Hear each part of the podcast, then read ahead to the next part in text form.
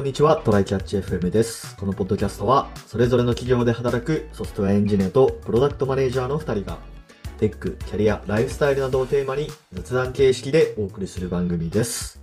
ではやっていきましょう。いはい、よろしくお願いします。きます。今、スイッチで、あの、ドラゴンクエストモンスターズ3をね、うん。ちょうど昨日くらいからや、やり始めてるんですけど、あ、なんか話題になってたけど、もうあれ、う発売されてんのね。そう、そう。ドラゴンクエストモンスターズ。ドラゴンクエストモモンスターズ、やったことあるう。3って言ってるけど、2はイルルカってこともしかして。そうなんですよ。はいイルルカって、えーわかんない人もいるかもしれないけ ど、あの、あいイル、いあイルっていう、あの、主人公と、イルカっていう主人公、それぞれに分かれたバージョンがそあうっそうそて。うそう。そあのう。ツーバポケージョンモンのの赤緑みたいなね。そうそうそうあの、あった、えっと、ゲームボーイカラーぐらかい。ら、そう。俺たちが小学2、3年生くらいじゃないかな、多分。そうだね。で、なんと、初作があれでしょゲームボーイポケットでしょあ、そうだっけあ、あそまのあテリーのまあワンダーランドそう、テリーのワンダーランドは色がなかったような気がするけど、違ったっけみたいなまあ感でじでもそれくらいマジで。うん。そう。 で、そっか20ら年前だもん2の後に、ドラゴンクエストモンスターズ、ジョーカーみたいな、なんか、 そうそうそう、ちジょョっーカーともや基った本よ。路線、そう、基本路線外れたやつが出て、うんまあ、そういうのあったんだけど、でそれから多分20年くらいが経ち、うん。今回やっと3が出たみたいな話なんだよね。そうだね。だって、ジョーカー高うん、校生やで。まだ、え、何15年前とか。そうそうそうドラクエモそンスターズジョーカーが高校1年とかだった。友達とやってた覚えがあるから、15年前とかだから。う。う。うんん。そうだね。そうだいやね。ー、だいぶ久しそぶれりすのぎてるんだ。 3なんですけど、まあ実際やってるんですけど、はい。まあまだ全然、あのー進めれてないんですけど、うーん、やっぱね、その前に、やっぱ任天堂の、任天堂っていうかさ、ポケモンとか、ゼルダの、あの、ティアキンとかやってるから、うやっんぱ。ね、それと比較すると圧倒的にクオリティが低いっていうのはある。お何のクオリティまあまあゲーム全体のクオリティかな。あーまあその、ゲームちょでっかいとオなープン、オープンワールドっぽい感じにもなってるんだけど、はい。まあ全然行けないところもたくさんあるし、あ、ここ歩けないんだ、みたいな。なんか岩の、なんか岩がゴツってなってるところととかの上に行こうと思っても、あ、ここ行けないんだとか。ああ、そこは、あうんの、DS だった頃の、あのうんモンスターズジョーカーから変わってないのかもしれないね。そうだね。うん。とか、まああと音楽とかも基本なんかもう昔のやつの使い回しみたいな感じああ、なるほどね。でもなんかドラクエってそういうイメージない。 ずっと同じ音楽でやってんな、みたいな。そん多なこ分とドない。ラクエの、あドラゴンクエストの方は結構新しい音楽ある気がするんだけどな。あ、そうなんだ。うん、11とかね。11とかまあ、あれどれくらい前だろう ?3 年くらい前かな忘れたけど、やったんですけど。うん。それはまあ結構クオリティ高いなっていう感、イメージが、イメージというか感想があったんですよ。ええあと途中のモンスターズそれ使えばいいんだ。はい途中のその、なんかムービーとか入るじゃん。うんうん。あれのこうグラフィックとかも、やっぱ圧倒的にモン、モンスターズの方がクオリティが低いという か。多分ね、あなんでだろうリソースを割いてもらえてないんじゃないかなっていう。 ドラクエに咲かないでどこに咲くんだよ。ど今どこスクエアエイクススクエアエニックスかな。うん。そうそうそうそう。で、今、あの、ドラゴンクエストも、ドラゴンクエストの12も多分作ってるはずだから、ああ、なるほどね。うそうんいうことか。あんまりリソース割いてもらえてないのかなと思いつつ、そうだね。まあポケモンのリメイクやにってますリソース割かずに新作にリソース割いてたポケモンみたいな。あああるからね。そうそうそうそう。あれみたいな感じか。うん。まあ、みたいな感じ。そうでもまあ、だね。どうだろううね。ん。もうちょっとやったら面白くなるのかな。まだちょっと配合とかやり込めてないから、全然。そうだね。ゲームデザイン、ゲーム自体は面白いのかみたいな話。えっと、まあ、つまりそ、うそうそうそう、配合とか戦闘とうんかストーリーとかが面白いのかによるそう。ようね。ん。そうだね。ちょっとこのあたりもう少しやり込んでみようかなと。大会とかやるのかな昔、昔なんかほぼああ、全員はいはいが、はい はい。上位がほぼ全員同じ構成になっちゃった 大会を、ジョーカーの頃はやってたけど、うん。なるほどこれで優勝できると思ってましたって言った人は、あなたと全く同じ構成、同じ戦略の人、ベスト4に3人いたけど大丈夫みたいな ことを思った覚えがあるね。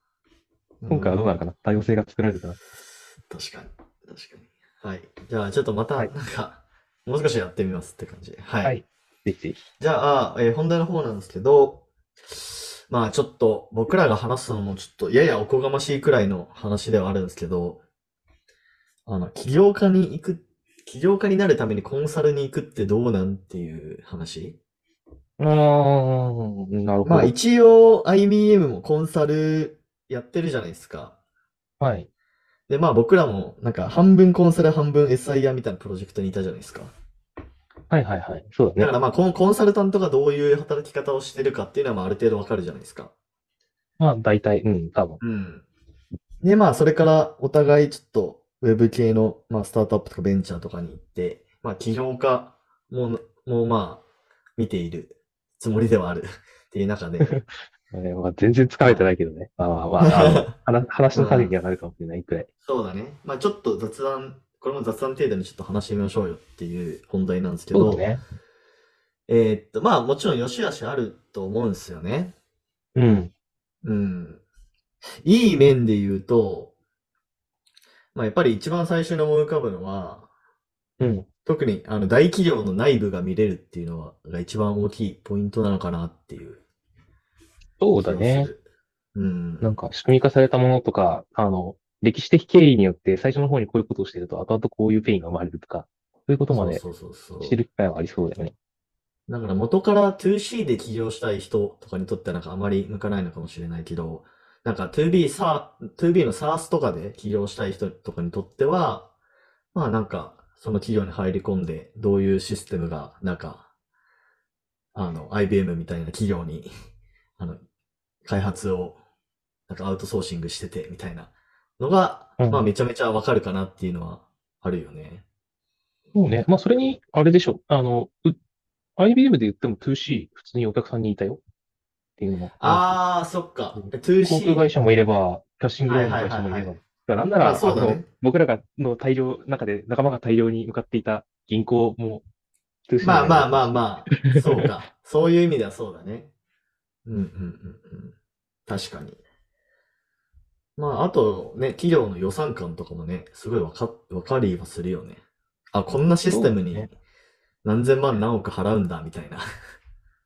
まあ、なんかあの辺は歪みを感じなくもな かったけど、まあ、なんか現実、現実どうなってたのかは知ることができるよね。そうなんですよね。まあ、あと、その大企業の組織、組織体制とか、うん。うん、なんかよそう、ねその、決済を取るには、なんかこういう、そのポジションの人を説得しないといけないんだとかね。まあ、そのあたりかな。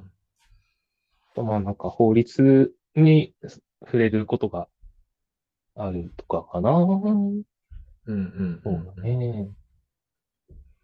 まあ、なんかそういう方向の大企業を作ろうと思うならいいのかもねっていう感じであって、なんか、アーリーフェーズどうなんっていう話、まあ、先でそうかもしれないなという思いもないではないが、うん。そうっすね。まあでも結構やっぱりね、いるもんね。コンサルから、そういう 2B の SaaS 起業してる人。あの、キャディの加藤さんとか、まあまさにそううんういう感じかなっていう気がするな。なんかまあ、モチベーションの高い人が割とコンサルとかに行きがちで、そういう人たちはもともと起業がしたくてみたいなところで言ってる気がするけど、実際いいのかねいいからみんな言ってんのかねまあそうでしょうわかんなね。うん。まあでもコンサルも最近ちょっと、その、一時期よりはなんかだいぶ、そのコモディティ化してるというか、昔メガバンに行ってたような人がコンサルに行ってるみたいな話はなんか聞いたりするけど ね。まあね、なんかうん、東大生の、あの、 東大卒の人気職業ランキングの上位に入ったら、それが、ね、あの、終わりの始まりだって話もあったりするし、だいぶ前に入ったらそうだしいかなね。うんうんうんまあ、商社とかもそんなんだったんじゃないだから、昔そういう人あーがそっ商か社に行った頃は、もしかしたら起業家は商社、元商社が多かったかもしれないし、知らないけどね、確かに。確かに。うんうん それが官僚だった時代もあるんだろうか。もう官僚は官僚のままかね。どうなんだろう。感情はなんかあんまイメージないな。優秀な人が行く場所があるじゃんね。まあ、そうだね医者も長らくそうだと思うけど。うんうんうん結局、あいどっちかというと勉強ができる人が医者になるイメージ、もう医学部にさっさと行っちゃうから。で、そうだね。そう、俺に行かなかった、なんかモチベーション高い人とかうん、総合的な能力が高い人が、じゃあどこに行こうかなってなった時に、どこ選ぶんだっけって話でね。商社なのはいはいかは、いコンサルなのか、どこなのか。そうだね。コンサル、まあ、ちょっと話を戻して、コンサル行くデメリットみたいな、起業、起業家に、起業するという準備段階において、うコンサルに行くデメリットって、なんかどういうのがありますかね。わかんねえ。デメリットとかあんのかええまあ、あるでしょう。例えば、まあ、働き方が根本的に違うみたいな話かな。なんか例えばさ、うんえー、まあ、コンサルとかだったら、まあ、クライアントのためにめちゃめちゃリサーチをして、準備うん準備っていう感じじゃないですか。うん。うん。でもまあ、それが起業家っていう立ち位置になった場合、なんか分かんなくても突っ走らないといけないみたいなシーンはあると思うんだよね。うん。そうね。だからその土台になるのが昔やった調査だったりするかもしれないからなっていうのはああ、感じる。けど、そうだうね。ん、まあだから、結局起業家とやること違うよねっていう話になると、起業家以外に、 今はじゃあ早く起業しましょう以外に答えがなくなるような気がするんだよいね。や、いや、多分そう言ってる人も山ほどいると思うよ、やっぱ り。そう、ツイッターではよく見る。ああ起業起業家になりたかったら起業しろ。うん。 うん。ままあ、そそうれだろうけも、うん、ある意味では本当に正しいと思う。ど。うん。うん。でもね、その、大学卒業したばっかりの人が大企業の、その内側を全く知らずに、その大企業向けのサースとか作るっていうのもなかなか難しい話だから。まあね、作り方、ものをしたいよね。さっきも言ったけど、こういうの人には合ってるかもが、やっぱりあるというか、結局学生起業してうまくいく人もいくわけだし、いるわけだし、そうだよね。それはね、その人の、なんか、特性にもよるかもしれないけど、やっぱ、種類によるんじゃないっていううんのうはんうんあるよな。何を、どんな会社をやるのか確かっにていうところ。そあのーそういう意味で言ったら相性ははいいいとは思うけどね。だし、そうだ原ね。資を稼ぐって意味でも割と元の年収が高いし、確かに。確かに、確かに。あとは激務すぎて準備する時間がないかもくらいか な。そうなるとしたらいや、でもそんな激務で、じ起業準備する暇がないみたいな人は、ちょっともう、起業やめた方がいいかもしれないね。違うねえな、うん いや、だってリアルでそんな感じだと思うな。うん。そうだね。そうそうそうそう。まあ、そんなところですかね。そうねあとは銀行系とかなのかね。やっぱ融資のところとかに詳しい。うんてか、うん、経理融資あたりに詳しい人って結構、どうしても必要になるから、それを自分でできるっていうのが確か結構強そうなのと、に。うんうんあとう、んうんあの、そこで、有名なところの出身で優秀だみたいな、あの銀行界隈でそこそこ人脈ができてるとさ、まあ、融資得でしょ。多分、融資得よ。みたいな話は。確かに。確かに、確かに。人脈もこの前のね、話地味にで,、ま、でかいもんな。うん。うん。確かに。いうのを感じるか。かな。まあ、う。ん。まあ、コンサルはそういう意味でも、いろんな業界に、のコンサルの人とか、いろんな業界の会社の人にもうんうんうん。人脈ができうるから、それはかなりいいんじゃないかな、とは思うよね。そうですね。そうですね。うんうんうん。